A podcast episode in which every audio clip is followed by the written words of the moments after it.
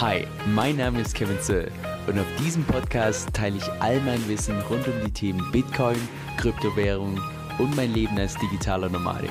Viel Spaß dabei! Hey Leute, Kevin hier. So, wer meine vergangenen Videos schon angeschaut hat, der weiß, dass ich persönlich ein ziemlicher Fan bin von einerseits Liquidity und andererseits auch DCF, die ja auch an sich, ich würde mal sagen, sehr, sehr ähnlich sind, was ja auch darauf zugeht, dass DCF, die Plattform im Prinzip nur ein Fork ist von Liquidity. Jetzt im heutigen Video will ich mal auf die Unterschiede drauf eingehen, wenn man jetzt tatsächlich Ether hebet. Also einzig und allein Ether. Es geht nicht um gerappte Bitcoins, sondern nur um Ether. Ja, das erklärt auch dann wahrscheinlich, warum ich persönlich beispielsweise nach wie vor meinen Board bei Liquidity habe und nicht bei DCF. Allerdings habe ich da langfristige Pläne noch, da kommen wir auch noch drauf zu sprechen. Und ganz zum Schluss im Video gibt es sogar noch ein Gewinnspiel. Das heißt, wenn du dran bleibst, dann kann sich das lohnen. Lass uns auch an der Stelle mal wie immer ganz vorne starten, gerade für die Leute, die vielleicht Liquidity und die DCF-Plattform noch nicht so genau kennen. Und zwar sind das beides Plattformen, die dir ermöglichen, dass du einen dezentralen Kredit aufnehmen kannst. Das heißt, dass du deine eigene Kryptowährung als Sicherheit hinterlegen kannst und dann auf Grundlage dessen einen Kredit aufnehmen kannst. Genauer gesagt auch mit einer Überversicherungsgrenze von 110%, was im Wesentlichen bedeutet, wenn du jetzt beispielsweise einen Kredit aufnehmen möchtest, Wert von 100 Dollar, dann müsstest du mindestens 110 Dollar als Sicherheit entsprechend hinterlegen, wobei in der Praxis in aller Regel etwas mehr ratsam ist, damit du entsprechend nicht liquidiert wirst. Gleichzeitig ist es so, dass wenn du einen Kredit aufnimmst, fällt einmalig eine Gebühren von 0,5%, aber während der kompletten Laufzeit hast du beispielsweise keine Zinsen, was ich würde mal sagen sehr außergewöhnlich ist, weil wenn du das mal vergleichst mit den Big Player im DeFi-Space wie MakerDAO, wie Aave, wie Compound, wie Yearn und so weiter und so fort. Das ist mehr ja, die Regel als die Ausnahme, dass du da tatsächlich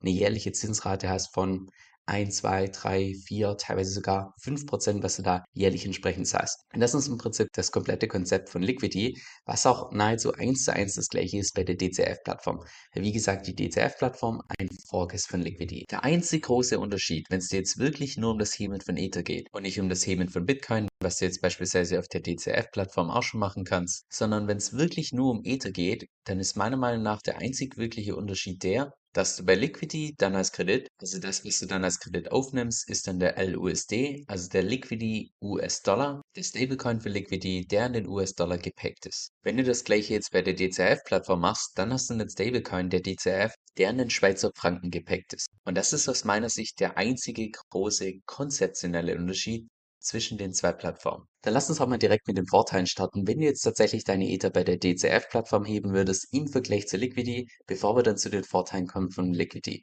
Und da würde ich mal sagen, der mit Abstand größte Vorteil von der DCF-Plattform, nicht nur heute, sondern wahrscheinlich auch in naher und in, ja, ich sag mal, mittelfristiger Zukunft, ist ganz einfach der, dass du dort im Stability Pool eine um Vielfaches höhere Rendite bekommst.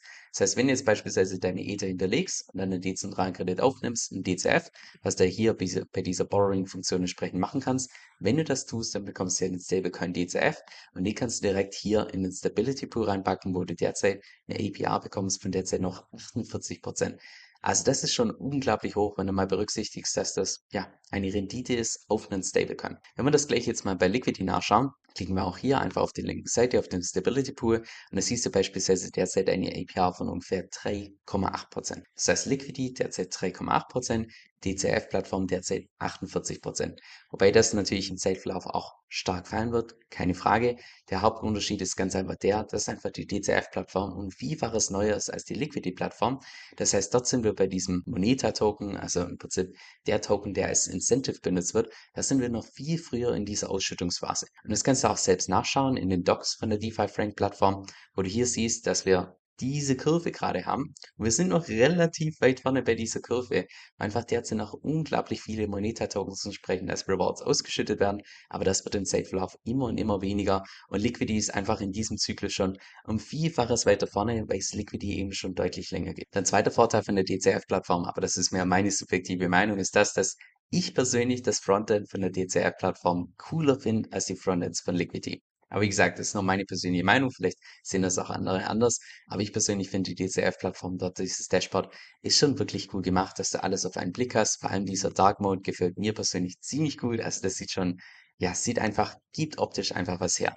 Wenn wir das gleiche jetzt mal bei Liquidity reinschauen, da ist es ja so, dass du diese Liste hast mit diesen ganzen verschiedenen Frontends, weil Liquidity ja nicht ihr eigenes Frontend entsprechend entwickelt hat, sondern das machen alles Drittparteien. Und wenn wir da mal die ganzen Frontends anschauen, würde ich mal sagen, rein optisch gefällt mir das hier am besten, wobei das, da kommen wir später noch drauf zu sprechen, unter anderem mit dem Ledger ein bisschen Probleme machen kann.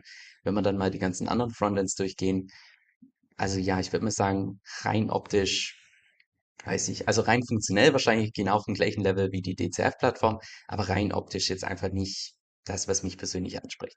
Aber wie gesagt, ist wahrscheinlich nur eine Kleinigkeit, aber rein vom Nutzen her finde ich persönlich rein optisch das Frontend von der DCF-Plattform einfach ein bisschen schicker, ein bisschen angenehmer, entsprechend seine Worts und so weiter dort zu erstellen. Und dann hat die DCF-Plattform natürlich noch weitere Vorteile, wie beispielsweise, dass du dort auch gerappte Bitcoins als Kollateral hinterlegen kannst und später dann auch gehebetes Liquidity Mining und so weiter und so fort machen kannst. Aber wie gesagt, im heutigen Video geht es mir wirklich nur um den Vergleich, um das Ganze mit Ether zu vergleichen.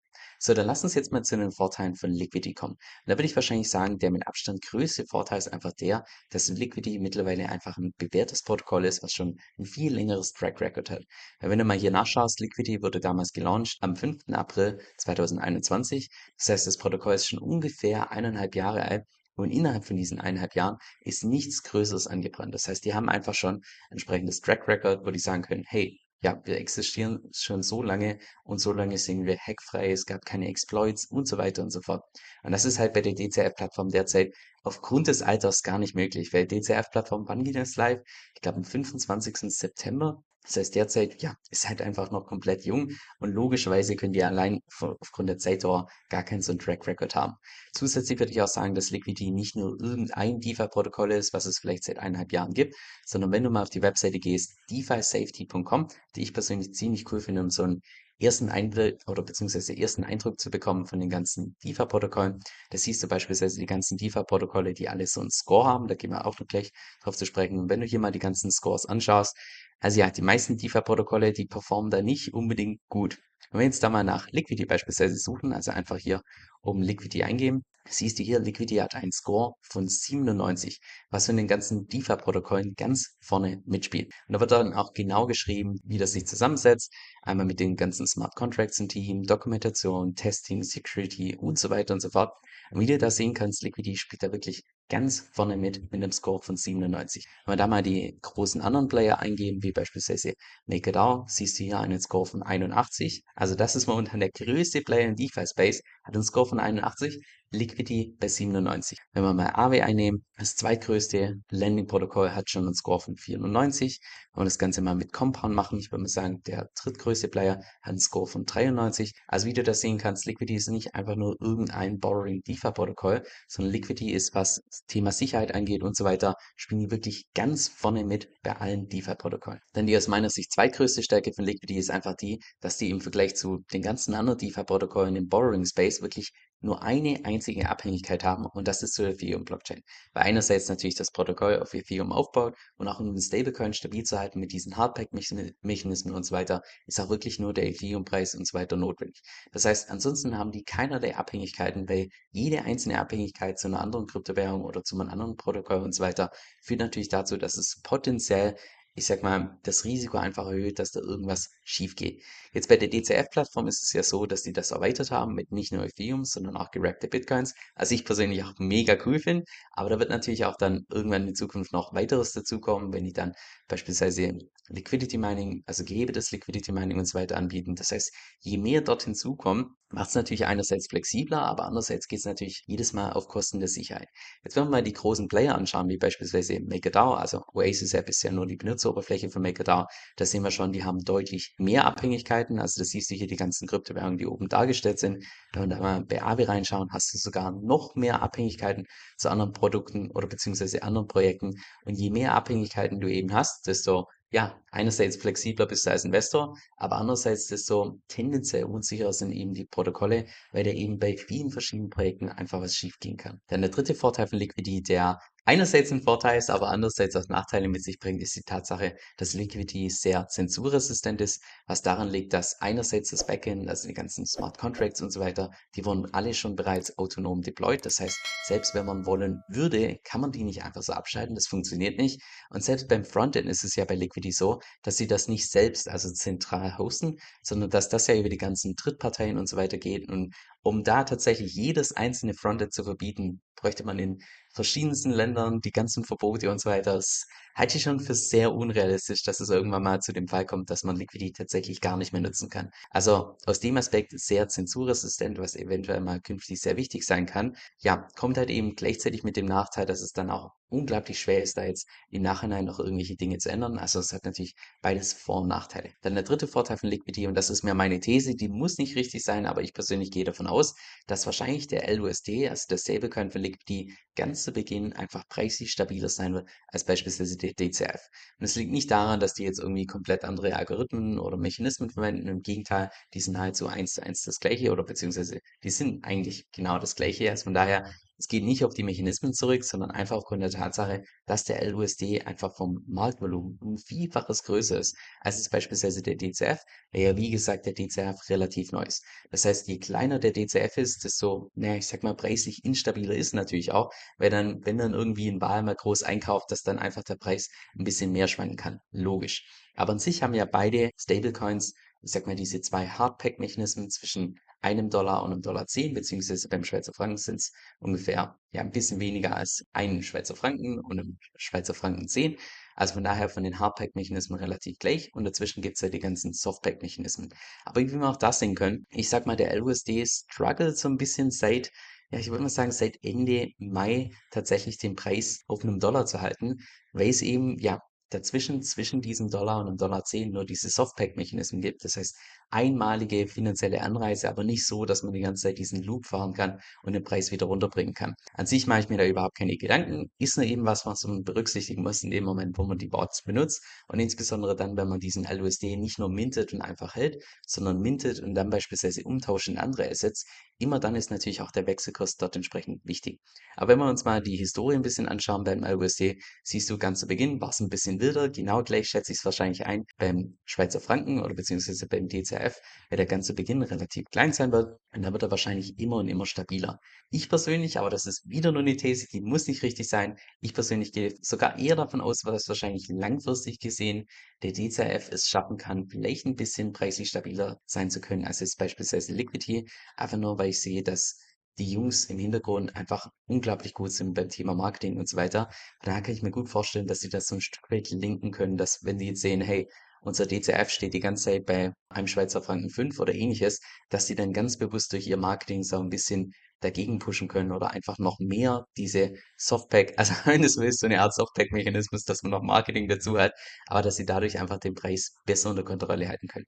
Aber wie gesagt, beides nur Thesen von mir, beides muss nicht korrekt sein, das ist nur das, was oder wie ich das persönlich einschätze. So, und jetzt noch der letzte Vorteil von Liquidity, der einerseits ein Vorteil ist, andererseits ein Nachteil ist, kommt drauf an, was man damit macht. Und zwar, in dem Moment, wo ich jetzt tatsächlich meine Ether hebeln will, also tatsächlich einen Kredit aufnehmen, ich tue mit dem Kredit beispielsweise wieder Ether kaufen und die Ether als Kollateral hinterlegen, in dem Moment habe ich ja Kreditschulden in dem US-Dollar beziehungsweise in LUSD und der LUSD ist gepackt in den US-Dollar. So, in dem Moment, wo ich das bei der DCF-Plattform mache, habe ich ja genau das gleiche, nur dass ich dann Kreditschulden habe im Schweizer Franken. So, und der Schweizer Franken ist ja, ich sag mal, primär dafür bekannt, dass er stabil ist, dass er weniger an Wert verliert wie der US-Dollar und so weiter. Wenn ich jetzt allerdings einen Kredit aufnehme, den ich irgendwann mal wieder zurückzahlen will, dann ist es ja absolut gut, dass ich da eine Währung habe, die natürlich relativ schnell an Wert verliert. Wenn wir jetzt mal einfach nur den Wertverlust vergleichen von dem US-Dollar und dem DCF oder beziehungsweise dem Schweizer Franken, können wir hier einfach mal reinschauen. Und zwar habe ich hier mal die Statistiken von 1956 bis heute. Hat beispielsweise der US-Dollar 91% von seinem Wert verloren. So, merkt mal die Zahl, 91%. Jetzt gleiche Jahreszahl beim Schweizer Franken, nur, nur in Anführungszeichen 78% entsprechenden Wert verloren. Das heißt, wenn ich jetzt tatsächlich, wenn es mir darum geht, langfristig beispielsweise einen Hebel aufzubauen über mehrere Jahre, dann kann diese Stabilität vom Schweizer Franken sogar gegen mich spielen, weil ich ja tendenziell eher was will, was relativ schnell an Wert verliert.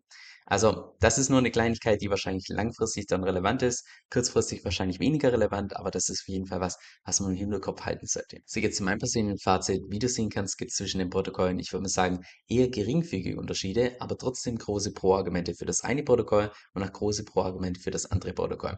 Ich würde mal sagen, bei der DCF-Plattform, der mit Abstand, der hat das größte Pro-Argument, ist natürlich einerseits, dass du dort auch gerappte Bitcoins hinterlegen kannst, aber wie gesagt, im heutigen Video ging es wirklich nur um den Vergleich mit Ethereum und da würde ich wahrscheinlich sagen, derzeit der mit Abstand größte Vorteil ist ganz einfach der, dass da Stand heute und vermutlich auch in der Zukunft einfach eine höhere Rendite erwirtschaften kannst. Das heißt, wenn dir persönlich das wichtig ist, dass du Kredit aufnehmen kannst und mit dir dann beispielsweise in Stability Pool gehst oder auch beispielsweise das Staking mit Moneta und so weiter und so machst, dann hat da wahrscheinlich Stand heute und eventuell auch künftig einfach die DCF-Plattform ein Stück weit die Nase vorne. Trotzdem würde ich sagen, der größte Vorteil von der Liquidity-Plattform ist ganz einfach der, dass es sich schon seit ungefähr eineinhalb Jahren bewährt hat, dass seither nie was Größeres angebrannt ist und dass es als eines der mit Abstand sichersten Protokolle gilt. Von daher habe auch ich persönlich nach wie vor meine Ethereum Board bei Liquidity, einfach nur aufgrund der Tatsache, dass sich das schon mittlerweile einfach deutlich länger bewährt hat, weil die ECF-Plattform ist noch relativ neu. Ich persönlich kann mir auch nicht vorstellen, dass da irgendwas sicherheitstechnisch mal anbrennen wird, aber es hat sich halt noch lange nicht so bewährt, was ja auch einfach aufgrund der Zeitdauer gar nicht möglich ist. Und das ist der Grund, warum ich persönlich nach wie vor meinen Ethereum Board bei Liquidity habe. Aber langfristig ist mein Plan, dass ich entsprechend meinen Bitcoin Vault, den ich derzeit bei MakerDAO habe, dass ich den langfristig auf die DCF-Plattform bringe. Das ist ja hier der große Vorteil im Vergleich zu Liquidity, dass du da auch gerappte Bitcoins hinterlegen kannst mit dem gleichen Effizienzlevel wie auch Ethereum. Und wenn man das entsprechend dann vergleicht mit MakerDAO und den ganzen anderen DeFi-Protokollen, ja, also es macht keinen Spaß mehr, MakerDAO zu benutzen, Aave zu benutzen, Compa zu benutzen, wenn man einfach dieses Effizienzlevel so ein Stück weit gewohnt ist. So, und jetzt noch ein kurzer Praxistipp, bevor wir dann tatsächlich zum Gewinnspiel kommen. Und zwar habe ich schon mehrfach das Feedback bekommen, dass man bei diesem Frontend hier von Liquidity, dass man dort keinen Ledge benutzen kann. Ich persönlich habe es auch ausprobiert, bei mir hat es ebenfalls nicht geklappt. Das heißt, wenn es dir gleich geht, würde ich einfach ein anderes Frontend aussuchen. Das ist ja grundsätzlich die Wahl, hier auf der Webseite von Liquidity entsprechend verschiedene Frontends anzuschauen. Ich persönlich bin mehr der Fan davon, dass man einfach das nimmt, was sich mittlerweile bewährt hat. Das heißt, wenn man mal in die ganzen Statistiken reinschauen von Liquidity, sehen wir beispielsweise, dass die dass das Frontend, was am häufigsten benutzt wird, ist beispielsweise liquidity.app. Rund, also ich weiß nicht, ob man unbedingt nach dem Stability Pool Share gehen kann, aber rein aufgrund von der Stability Größe ist liquidity.app das Frontend, was am häufigsten benutzt wird. Das sieht, also die Benutzeroberfläche sieht davon so aus, vielleicht ein bisschen mehr oldschool als das andere. Ich persönlich habe es mit denen gemacht, da funktioniert das problemlos mit Ledger. Das heißt, falls du ebenfalls Probleme haben solltest bei diesem Frontend mit dem Ledger kannst du einfach ein anderes Frontend benutzen, dann sollte das problemlos funktionieren. So, jetzt noch kurz zum Gewinnspiel. Und zwar, was du gewinnen kannst, ist ein digitales Jahresabo von Bitcoin Echo, was im deutschsprachigen Raum das mit Abstand größte Kryptomagazin ist. Und bisher habe ich persönlich auch nur das Feedback bekommen von Leuten, die das bestellt haben, dass es cool gemacht ist, coole Grafiken mit drin, coole Interviews, coole, coole Statistiken. Also das soll wohl relativ cool sein. Jetzt ich persönlich bin nicht unbedingt der große Leser, was sowas angeht. Ich bin mehr der, der gerne Podcasts anhört, aber falls du jemand bist, der gerne was visuell vor sich hat für, keine Ahnung, unterwegs, die Toilette oder whatever, dann ist das, glaube ich, ein ziemlich cooles Magazin. Was du dafür tun musst, um zu gewinnen, ist erstens, sofern dir das Video gefallen hat, nur dann lass gerne ein Like da. Und zweitens würde es mich persönlich mal interessieren, was du persönlich für Erfahrungen gemacht hast mit Liquidity und der DCF-Plattform. Und falls du vielleicht noch keine Erfahrung damit gemacht hast, vielleicht auch, was dich so ein Stück weit davon abhält, ob das vielleicht zu komplex ist, ob du die Mechanik dahinter nicht verstanden hast oder ja, im Allgemeinen einfach deine persönliche Erfahrung damit. Und dann nach einer Woche werde ich per Zufallsgenerator entsprechenden Gewinner in den Kommentaren auswählen, den entsprechend kontaktieren und dann kann er sich freuen auf ein digitales Jahresabo.